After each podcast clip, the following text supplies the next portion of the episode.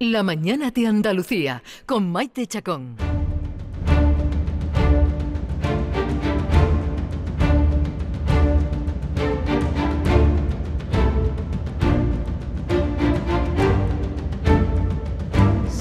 ...679 40 200 Esa es una manera también de ponerse en contacto con nosotros, de hacerle consultas, preguntas a Joaquín Moekel, que ya está aquí oyendo. Vamos a hablar con José Manuel, que nos llama desde Sevilla. Buenos días, José Manuel. Sí, buenos días. Cuéntanos. Eh, ante todo, gracias por, atenderme. Muchas gracias. Esto, Es, esto es una consulta referente al nivel de acreditación B1 de, B1 de, una, de una carrera universitaria. Yo tengo eh, 58 años en la actualidad eh, y cuando llegó hace tiempo hice el acceso de mayor de 45 años por la Universidad de Sevilla. Lo aprobé, me matriculé en el grado de Relaciones Laborales y Recursos Humanos y compaginando estudio y trabajo, bueno, pues saqué, terminé el grado hace tres, cuatro años, creo recordar. Entonces mi problema viene con, eh, con la acreditación lingüística, me he matriculado en italiano dos veces, me he matriculado en, inglés una vez y me está resultando eh, casi imposible, pues no es imposible. Entonces eh, le escribí a la, a la Junta de Andalucía, a la Consejería de, Universidades, en enero del 20, en marzo del 21, contándole mi, mi, historia personal y buscando una especie de exención de, de la acreditación lingüística eh, del B1. Entonces, cuando llega, o sea, me contestan en, mentira, en, hasta diciembre no me contesta y yo en diciembre, bueno, vuelvo a, escribir la misma carta prácticamente, la misma, con la misma petición y ahí me contestan diciendo de que de que no es posible, de que las normas son las normas, poco más o menos, y, ya está. Entonces, mi pregunta es mm, si esto eh, se puede considerar silencio administrativo positivo debido al tiempo que ha transcurrido desde marzo que hago la petición a diciembre que me contesta. Y si no así, si hay alguna posibilidad legal de, de, de iniciar un contencioso contra pero, José Manuel, yo tengo una duda antes de que Joaquín te responda. Para, ¿Tú qué quieres? ¿La acreditación de un B1? Sí. Pero para eso te tienes que examinar y te dan el título, ¿no? Sí, claro, pero no, él, Es lo que quiere, es lo que quiere. Es que tengo una dificultad, yo tengo, la digo, tengo 58 años, eh, yo vengo de la EGB, en aquella época la, la el, idioma. Tú lo que quieres es conseguirlo de otra manera, ¿no? Eh, Joaquín, eh, Joaquín te responde. No, no quiere conseguirlo de otra manera. él, él quiere lo siguiente: él lo que quiere es que le eximan de ese requisito para tener su título. O sea, vamos a ver si lo entendemos claro. Hoy por hoy, los títulos, antiguamente licenciatura, hoy grado universitario, tienen una serie de asignaturas obligatorias, que se llaman y van por créditos, ¿correcto? Dice, esta carrera para, para aprobarla son, imagínate, 37 asignaturas. Y una de las cosas que hay ahora es, que hace falta compaginar con un idioma que antes no se existía. Efectivamente es una cosa moderna de, un tiempo. En mi tiempo, por ejemplo, yo fui licenciado en Derecho, no me exigieron ese, ese requisito. Hoy por hoy se exige. En algunas carreras, no en todas, pero en algunas sí. Eso, hoy mm. por hoy se exige este requisito. Por lo tanto, ¿cuál es el problema? El problema de José Manuel, que además lo está diciendo un hombre muy sinceramente, muy, con mucha sinceridad. Mire, yo soy un hombre que me, he hecho a mí mismo, empecé a trabajar por motivos de la vida. Oye, cuando me he visto con una edad mayor, me he hecho mi acceso a la universidad, he estudiado mi carrera compaginando con mi trabajo, por lo tanto un esfuerzo de enhorabuena, porque es un hombre que se ha superado a sí mismo y que tiene el problemilla ahora del tema del, B1. Claro, contencioso no, por dos motivos. Vamos a empezar primero la parte técnica y después la parte moral, ¿no? Desde el punto de vista moral, podríamos estudiar muchas cosas.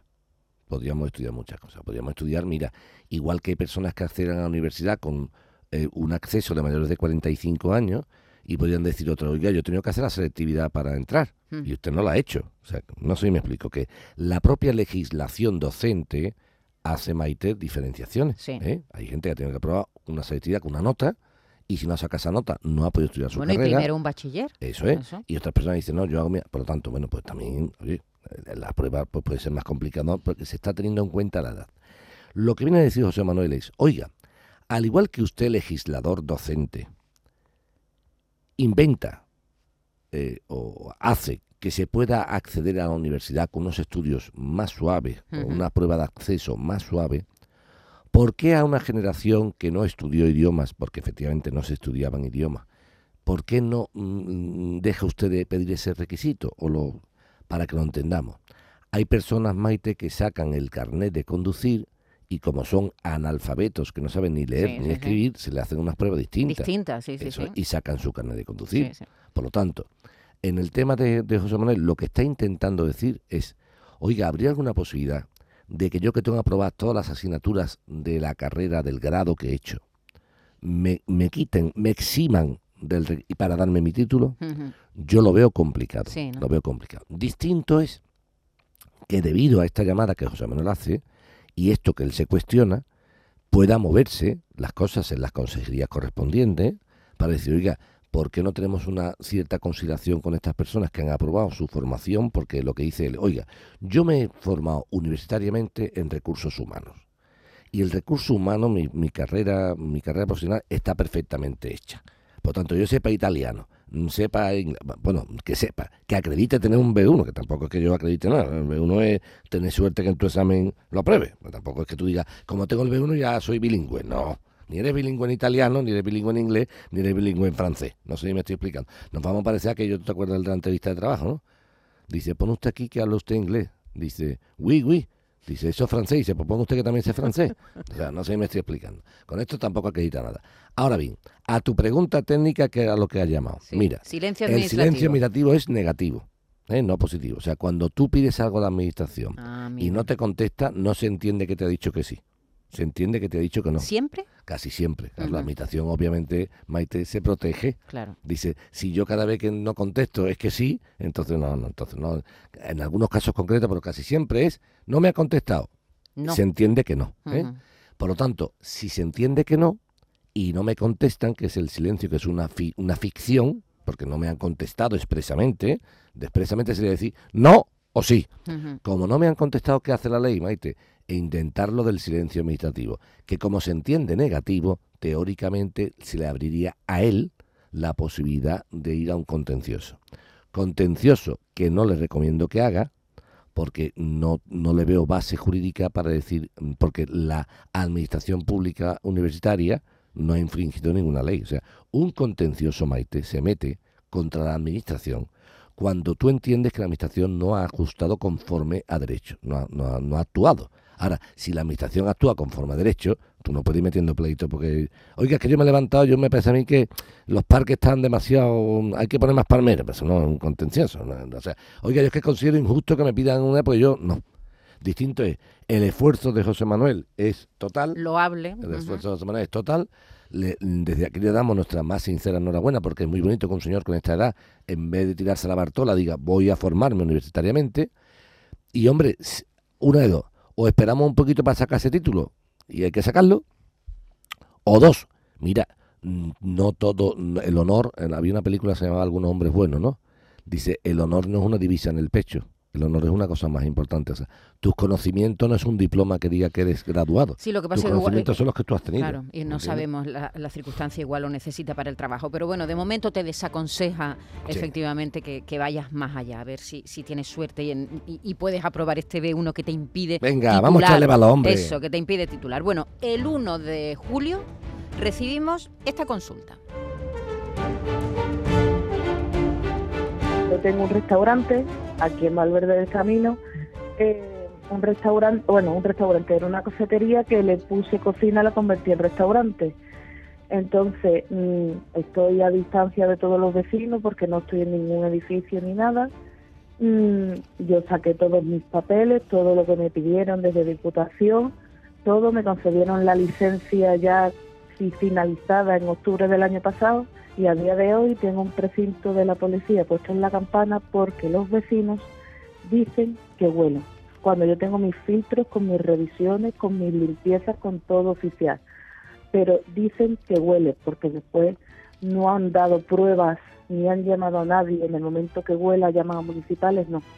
Simplemente como dicen que huele, el ayuntamiento se ha agarrado a eso y me han presentado la campana. Y ya tenemos al habla Inmaculada, que es la propietaria de este restaurante. Buenos días, Inmaculada. Hola, buenos días. Cuéntanos. Vamos a ver. A ver, Joaquín, yo te ¿qué pedí, le decimos? Yo te pedí, Inmaculada, en su día, y ya los has aportado, que te fueras a una sociedad, en este caso de ingeniería química, porque el tema de olores va por ahí, por temas químicos, y que consiguieras un certificado de conformidad de olores, cosa que por lo que he visto has conseguido. Sí, sí, veo una cosita aquí, Inmaculada, digo, para que no te den por saco, ¿eh? ten mucho cuidado que cuando se queda por saco. Veo que aquí tienes un problemita con un codo, ¿eh? con un codo, porque dice, todo está perfecto, pero dice, se ha verificado también que el sistema de extracción y depuración de humo y olores funciona con un tiro y un caudal de evacuación a la vía pública adecuado, aunque el codo lateral, instalado al final del conducto, no impide totalmente el descenso de la corriente de salida bajo las condiciones meteorológicas de dirección y velocidad del viento. O sea, te ha puesto una salvedad este señor. ¿Me entiendes? Ojito al codo. ¿Tú este certificado de conformidad de olores ya lo has entregado? Por supuesto. Vale. No, no, yo te iba a decir, no, el por supuesto no, no yo, yo te iba a decir que no me hubiera gustado lo hubiera entregado con el codo ese famoso. Eh, ¿No te han contestado? ¿Ha hecho alguna gestión personal? Sí, no. A ver, eh, lo entregaron al ayuntamiento, revisaron que el estudio de dolores era favorable a nosotros, así que no, no leemos. Sí. Eh, el codo se puso porque lo, lo pidieron desde Diputación de Huelva, me dijeron, sube más la chimenea y ponle un codo para el lado contrario a los vecinos que se quejan. Entonces yo hice lo que me dijeron. Lo que pasa es que este hombre recomienda quitar codo. Se lo, cuando ya pasó todo esto, les pregunté, digo, ¿qué hago? ¿Quito el codo como recomienda este hombre? Dice, no, déjalo ya como está. Vale. Entonces lo he dejado como está. Yo ya el precinto me lo han quitado, estoy trabajando. Entonces, lo que quiero saber ahora, porque claro... Eh, ¿Cuánto tiempo ha estado precintado? Tres semanas. Tres semanas. ¿Y tú qué quieres saber ahora? Lo que quiero saber realmente a quién a quién puedo pedir, a quién puedo reclamar, porque es que ha sido una pérdida de dinero bestial, porque evidentemente tres semanas, imagínate, aparte de que ese estudio dolores ha costado casi 3.000 euros y evidentemente eran quejas infundadas, quejas infundadas que nosotros no olíamos y además mm, que han indicado precisamente, es que este día me olía muchísimo, es que este día me olía muchísimo, días que yo la cocina la tenía cerrada.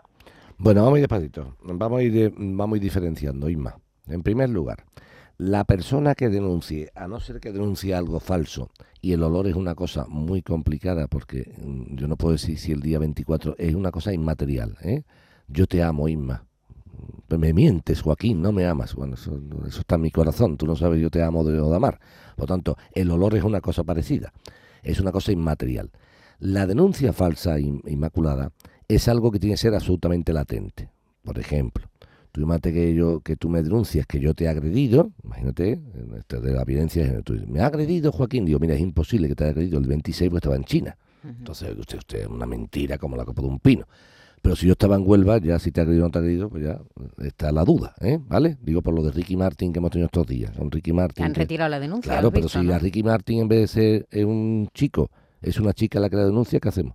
Lo cierto es que han retirado la denuncia. Pero lo cierto es que hubiera pasado con Ricky Martin, que es un señor famoso, que nos lo cargamos en cinco minutos.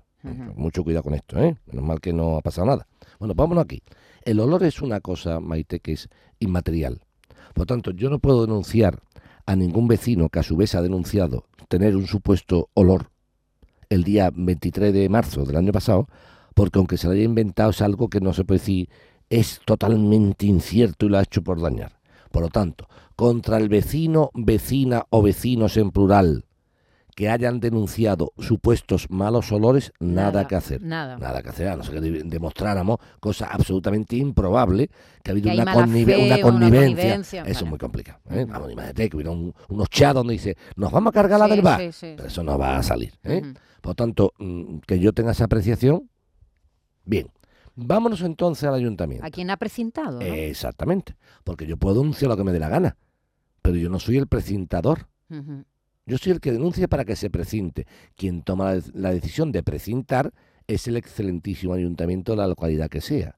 Por lo tanto, en todo caso tendrías una acción contra el ayuntamiento, una acción contra el ayuntamiento, reclamándole los daños y perjuicios de las tres semanas que has estado cerrada o privada de la cocina, ¿Para qué? Para que automáticamente te indemnice.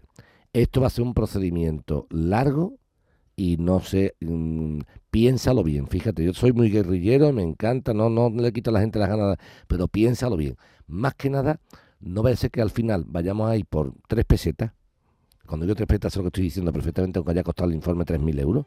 Y después resulte, Maite, que digan, ah, sí, pues vente para acá. Ahora vamos, ahora vamos a mirar los vamos a mirar la puerta, vamos a mirar la rampa.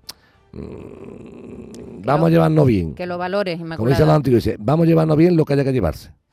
Dice, vamos a llevarnos bien lo que haya que llevarse. Vale, bueno, pues ya lo ves, Inmaculada contra los vecinos nada y planteate lo de lo del ayuntamiento. Ella en realidad estaba reclamando, pues eso, los daños y perjuicios que le ha causado el de, dos, de dos tipos, dos tipos. Daño, daño emergente, que es lo que ha pagado por el y lucro cesante, que es lo que ha dejado de ganar. Son dos daños. Muy bien. Joaquín Moekel, nos vemos la, el viernes que viene. Tú sigues aquí, ¿no? Hombre, por favor, te lo pido. Por favor, hasta agosto no nos vamos Hombre, por favor, te lo pido. Esta semana tenemos que currar todavía.